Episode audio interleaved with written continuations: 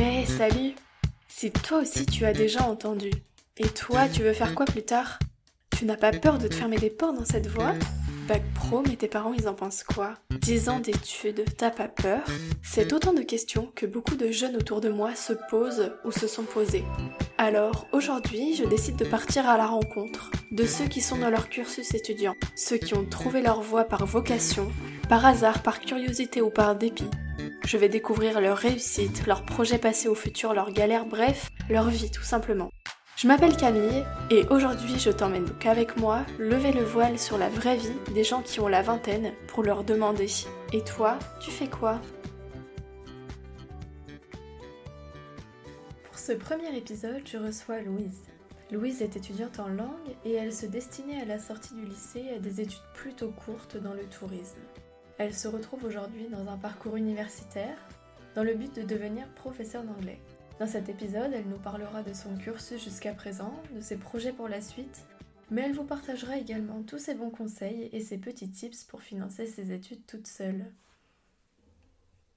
Salut Louise Salut Cam Ça va? Ça va et toi? Oui, très bien. Je suis ravie de t'accueillir au micro de Et toi, tu fais quoi? Moi, je suis contente de participer à ton projet, du coup. Eh ben, c'est très gentil de ta part. T'es la première invitée que je reçois aujourd'hui. Merci à toi d'avoir accepté, euh, accepté l'invitation. Pour commencer, je vais te demander de te présenter rapidement, me dire quel âge tu as et ce que tu fais euh, dans la vie en ce moment. Alors, euh, je m'appelle Louise, j'ai 21 ans et en ce moment, je suis en études de langue sur l'Orient. Voilà. Ouais, très bien. Est-ce que tu peux m'en dire un peu plus maintenant ou alors tu veux commencer par me parler un petit peu de ton parcours scolaire depuis, euh, depuis la primaire. Comment je, tu... je peux faire ça, je peux parler de mon parcours. Vas-y, je t'en bah, J'ai très vite euh, compris que je détestais les maths. Vraiment, dès le début, euh, il y avait une grande différence entre les, les résultats des, des, matières littéraires et mathématiques. Je savais que je voulais aller en L. Donc, j'ai dès la seconde, j'ai abandonné les maths. Et après, je suis allée en L. J'ai fait un bac L, du coup, où j'ai eu mention bien. Merci, j'en suis fière. J'adorais l'anglais, enfin, tout ce qui tournait, j'ai fait anglais approfondi, etc. Mais euh, en fait, euh, je trouvais qu'on nous demandait très vite euh, de choisir vraiment notre futur métier. Enfin, on n'avait que 18 ans, 17 ans, et c'était vraiment important qu'on sache ce qu'on voulait faire et choisir directement l'étude supérieure qui nous convient. Qui vous convenait, oui. Et enfin, 18 ans, moi, je ne savais pas du tout ce que je voulais faire. J'étais perdue et je sais que ma grande sœur avait fait un, un BTS tourisme et je m'étais renseignée et ça m'intéressait en fait cet aspect du voyage, euh, des langues, etc. Donc j'étais acceptée. Cool. Parcoursup. Ouais, on adore. J'ai demandé que des BTS tourisme en fait dans toute la Bretagne et j'étais acceptée euh, à Pont-l'Abbé. Donc j'ai été le faire euh, là-bas. Petite ville, petit lycée, mais ça me convenait. Et que j'ai eu mon BTS. C'était le Covid, donc c'était assez compliqué. Mm, mm. J'ai pas pu passer un examen parce que j'avais le Covid. J'ai eu zéro un, examen, mais, mais euh, en tout cas, j'ai adoré ce, ce, BTS tourisme. C'était vraiment euh, intéressant, enfin, sur tous les plans, social, professionnel, euh, personnel. Mm, mm. J'ai adoré, mais le problème, c'est qu'avec le Covid, toutes les structures enfin, touristiques étaient, fermées. Mm, et enfin je, me demandais quel avenir j'avais dans le tourisme quoi ça, ça faisait un peu peur les stages, on avait des stages à faire et c'était, enfin, il y avait que la moitié de la classe qui avait réussi à trouver un stage, donc euh, c'était compliqué. Du coup, euh, l'anglais me manquait. L'anglais littéraire, j'avais l'anglais, mais vraiment de l'anglais pour vendre des voyages, quoi, donc euh, c'était pas la même chose. Et je me suis dit, bon, pourquoi pas reprendre des études d'anglais Je sais que prof d'anglais, c'est un métier qui me plaisait. Et donc, au début, j'hésitais un peu. Je, je me suis dit, bon, je vais faire une licence professionnelle en tourisme. Puis en fait, je me suis dit, mais l'anglais, c'est ce que je veux faire. Et je me suis renseignée, j'ai trouvé LLCER. C'est vraiment que l'anglais, euh, littérature, traduction. Ça veut dire quoi, LCER C'est. je te pose une colle. langue. Langue. Langue. Étrangère et régionale. Mais il y a un L, je sais pas ce que ça veut dire. C'est une... Désolée. non, non, pas de souci. Est-ce que juste pour revenir un petit peu sur ton BTS, tu peux, euh, ou tu as envie de nous détailler un petit peu euh, comment ça se passe, euh, sur combien de temps c'est, les cours, le rythme, les stages, etc. Ouais, pas de souci. Bah, en fait, le BTS, c'est sur deux ans. Et c'est un modèle comme au lycée en fait. 35 heures de cours par semaine à peu près. Donc c'est assez lourd comme programme mhm. finalement. Ça se divise en deux blocs. Il y a le bloc professionnel et le bloc général. Le bloc général, c'est matière anglais, espagnol. Ils appellent ça tourisme et territoire. En fait, c'est euh, comme de l'histoire-géographie, mais du tourisme. Puis il y a le bloc professionnel où on fait de la gestion relations clients, euh, du management, marketing, gestion et du multimédia. Voilà. Multimédia. Et euh, donc c'est multimédia. Canva, Audacity, tout ça. Faire des flyers. Et et tout ça, en fait, ces deux années, elles sont parsemées de, de semaines de stage en fait, à valider avec euh, des, des fiches à, à, remplir euh, pour valider telle compétence, pour être en fait sûr que tu as validé toutes les compétences. Pour être diplômé, quoi. Voilà, ok exactement. Très bien. Bon, bah nickel. Ça t'a vraiment plu ce BTS-là Ça t'a permis de faire aussi peut-être une transition entre le lycée et la fac ensuite Ouais, c'est ça en fait. Euh, bah, en fait, je pense que j'étais pas assez mature euh, pour euh, travailler moi-même à la fac. Et en fait, le fait que ce soit le même format qu'au lycée, en fait, qu'on ait des profs. En fait, c'était vraiment comme au lycée. Comme au lycée, ouais. On avait était dans un lycée de toute façon, donc ça me, enfin, c'était un peu sécurisant et ça me donnait un cadre en fait pour travailler et pour suivre les cours. Donc j'ai pu, euh, pendant ces deux ans, du coup, développer euh, une maturité qui m'a permis de, de savoir travailler, quoi, développer une, technique de travail.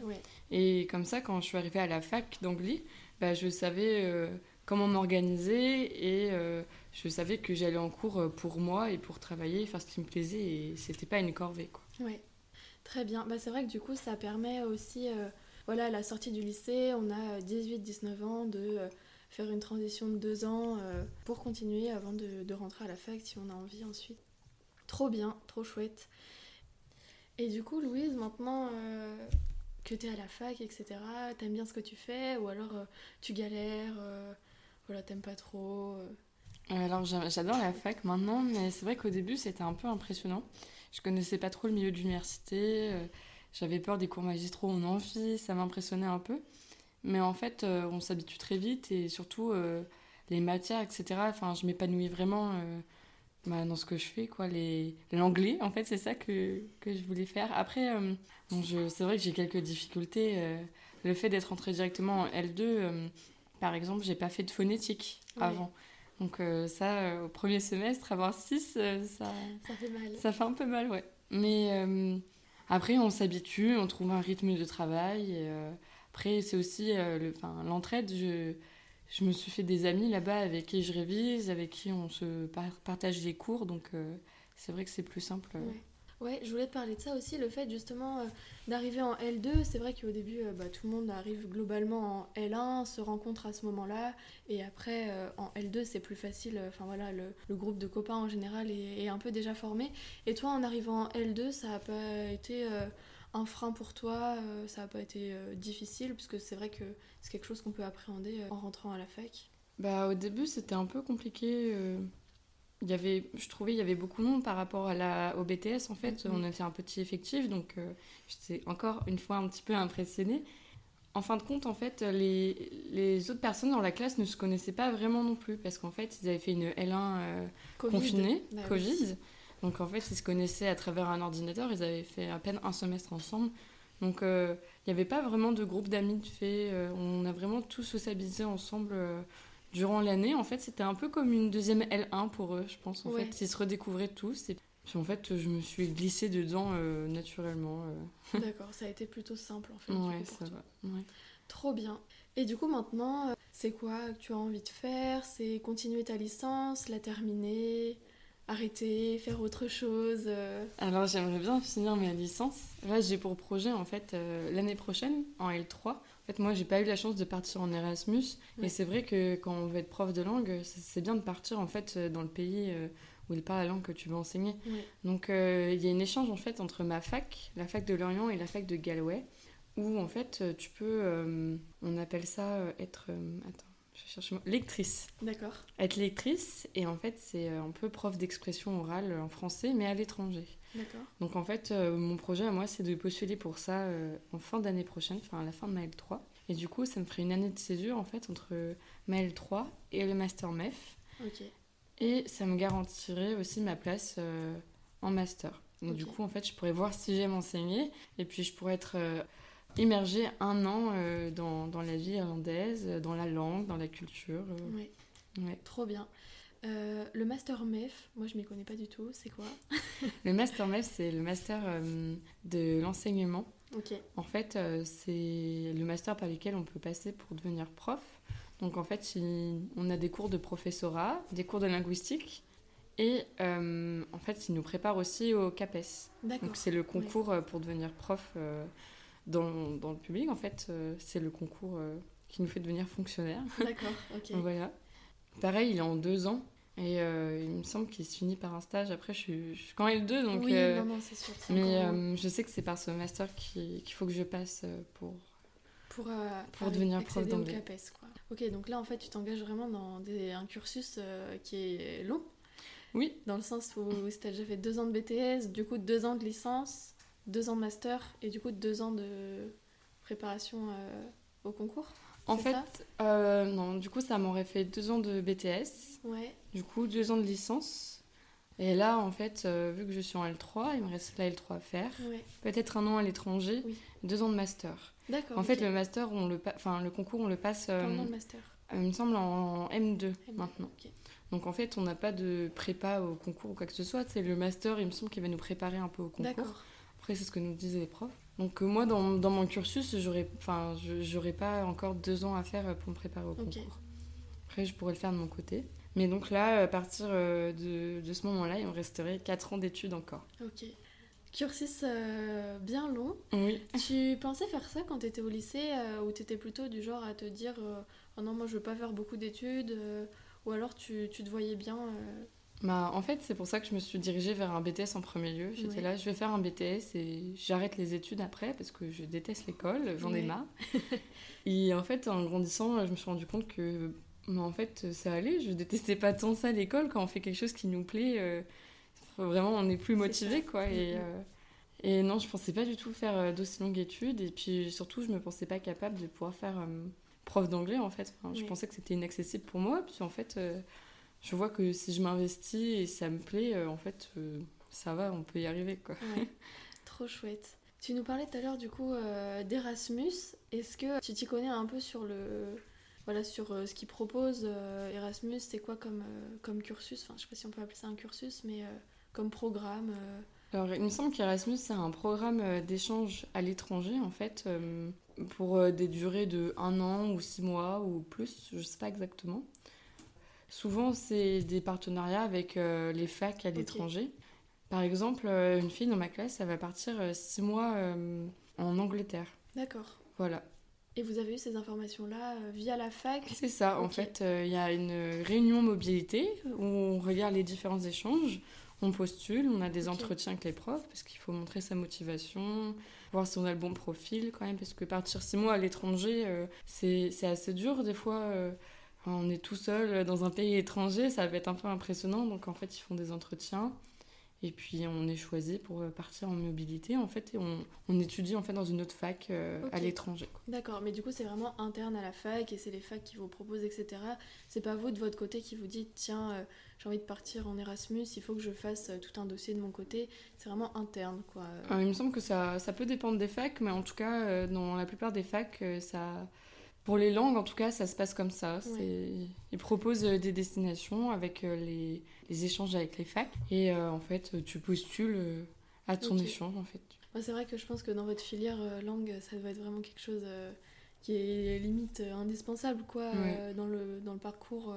Ouais, c'est surtout une chose à vivre, en fait, dans, dans une vie. Partir six mois ou un an à l'étranger ça fait un peu rêver. Euh, oui, bien sûr. c'est découvrir autre chose et tout ça, surtout quand on est en langue, on est plus ouvert euh, sur la culture des autres pays, etc. Donc euh, c'est vrai que c'est bien aussi d'aller voir in situ, quoi. Ouais, bah ouais, c'est clair. Et puis bah, toi, du coup, tu commences à t'y connaître un peu sur cette culture-là irlandaise. Ben, oui, c'est vrai qu'on a des cours de civilisation britannique et américaine, mais c'est surtout en fait euh, en janvier j'étais en Irlande pendant une semaine et en fait je suis tombée complètement amoureuse de l'Irlande. Enfin, J'ai adoré euh, les gens, l'ambiance et tout ça et j'ai eu la chance que ma fac fasse un échange avec l'Irlande justement. Du coup, euh, je, je, vais essayer d'en profiter. ouais, c'est ça, des occasions parfois qu'il faut saisir, quoi. Trop bien. Eh bien, écoute, euh, est-ce qu'il y aurait quelque chose d'autre? Ta vie étudiante, un peu, tu peux nous en parler un peu ou pas? Ouais, il y a des points euh, que je voulais aborder. Ouais, Par exemple, c'est les bourses et les financements. Oui, carrément. Ça, je trouve important d'en parler parce que, en fait, on est beaucoup d'étudiants à galérer en fait avec euh, nos bourses et franchement c'est important de voir aussi euh, comment tout le monde se débrouille, avoir les petits euh, tips euh, pour s'en sortir. Eh ben, je suis complètement preneuse de tes tips. bah, en fait, moi, le, le truc, c'est que mes parents, ils peuvent pas trop m'aider financièrement. Parce qu'en fait, on est deux, j'ai une soeur jumelle, donc payer tout à toutes les deux, c'est pas possible. compliqué, ouais. Donc, je travaille tout l'été. Et toutes mes économies, je les garde pour euh, payer euh, tout, en fait, mon loyer, mes courses, etc. J'ai la chance d'avoir quand même euh, des bourses, être échelon 0 bis et 1, ça dépend des années, et avoir les APL. Donc ça déjà, ça, ça, paye un peu le loyer et, les courses, mais en fait la vie étudiante est si chère. Ouais, c'est clair. Ouais, c'est difficile mm. souvent en tant qu'étudiant de voilà, en, sortant du lycée, on s'imagine euh, beaucoup euh, faire euh, beaucoup la fête, profiter, sortir, aller en boîte, etc. Mais c'est vrai que ça coûte extrêmement cher. Ouais, c'est vrai, la première année, ouais, je, je suis pas trop sortie. Ouais, ouais, je comprends. Après, maintenant, enfin, plus ça va, plus on arrive à gérer nos budgets. En tout cas, on, sait nos dépenses, on, enfin, on arrive à se positionner mieux. Mais c'est bien aussi, on peut avoir des jobs étudiants. Par exemple, à la rentrée, je vais travailler à la bibliothèque universitaire. Ah, trop bien. Ouais. Ça va être euh, sympa. C'est euh, quelques soirs par semaine de 17h30 à 19h30. Et en fait, ça fait un petit complément, ça prend pas beaucoup de temps et euh, ça peut aider financièrement. Après, il y a beaucoup de jeunes qui ne savent pas. Quand c'est comme ça, en fait, on a, on a le droit à des aides de, de la ville, en fait. le CCAS, il me semble qu'il y en a un dans toutes les villes. Et en fait, il faut montrer en fait, tes revenus et tes charges. Et on a le droit, par exemple, à des épiceries solidaires, à des aides pour payer nos factures. Et c'est vrai que moi, je savais pas du tout que j'avais le droit à ça. Je l'ai su juste, euh, juste là, après trois ans d'études. C'est vrai. Ouais. Et bah, moi, j'avais pas du tout notion non plus. Euh. je mettrai les sites de ces instances-là euh, dans les notes du podcast si ça vous intéresse. ouais, et ça, ouais, je pense que c'est important. En fait, les, les étudiants, ils ne connaissent pas leurs droits et. Et puis, il faut pas avoir honte non plus d'aller dans une épicerie solidaire, franchement. C'est là pour nous aider, autant en profiter. Ouais, c'est ça. Et euh, je pense qu'il y a aussi les associations étudiantes euh, qui peuvent euh, beaucoup renseigner les étudiants là-dessus. Et c'est vrai qu'on ne se tourne pas forcément vers eux. Enfin, moi, je sais que je fais partie du coup de l'assaut de, de, ma formation. Et c'est vrai que nous, on a pas mal de notions. Du coup, enfin, moi, je suis pas trop là-dedans, mais on a quand même pas mal de notions de nos droits, etc., aussi avec les associations euh, nationales de notre filière. Et c'est vrai qu'il faut vraiment pas hésiter à, se tourner vers eux et pas avoir honte. En général, ils sont vraiment ouverts à la discussion et euh, mm. les petits tips. Euh. Même dans les, dans les, facs aussi, ils mettent des choses en place. Je sais qu'il y a une, bah, une, épicerie solidaire encore. Enfin, c'est des étudiants de la fac qui l'ont montée et, et, en fait, elle est accessible à tout le monde. Il y a juste 3 euros de de participation. Euh, ouais, de, de, caution. Oui, participation, à, donner. Et puis ensuite, après, je prends autant d'articles que tu veux. Mais euh, ouais, c'est. Fait, il faut se renseigner tout simplement. Il y a plein de choses comme ça qui sont mises en place dans les différentes villes. Euh, surtout, c'est des villes étudiantes. oui, oui, oui. ça bouge un peu, quoi. Peut-être qu'à Pont-l'Abbé. oui, à Pont-l'Abbé, oui, le BTS Tourisme à Pont-l'Abbé, c'est vrai qu'il n'y avait pas trop, trop de dispositifs. C'était pas trop une ville étudiante. Mais après, je sais que je pouvais quand même demander de l'aide à mes parents mm, mm, ou mm. mes colocs aussi. J'étais en colocation, donc euh, ils sont aussi là pour ça. C'est un échange, quoi. Ouais. non, c'est cool. Et ouais, pas hésiter à, à demander, même aux, années supérieures, etc. Euh, en général, tout le monde est, est solidaire justement euh, dans tout ça entre étudiants, quoi.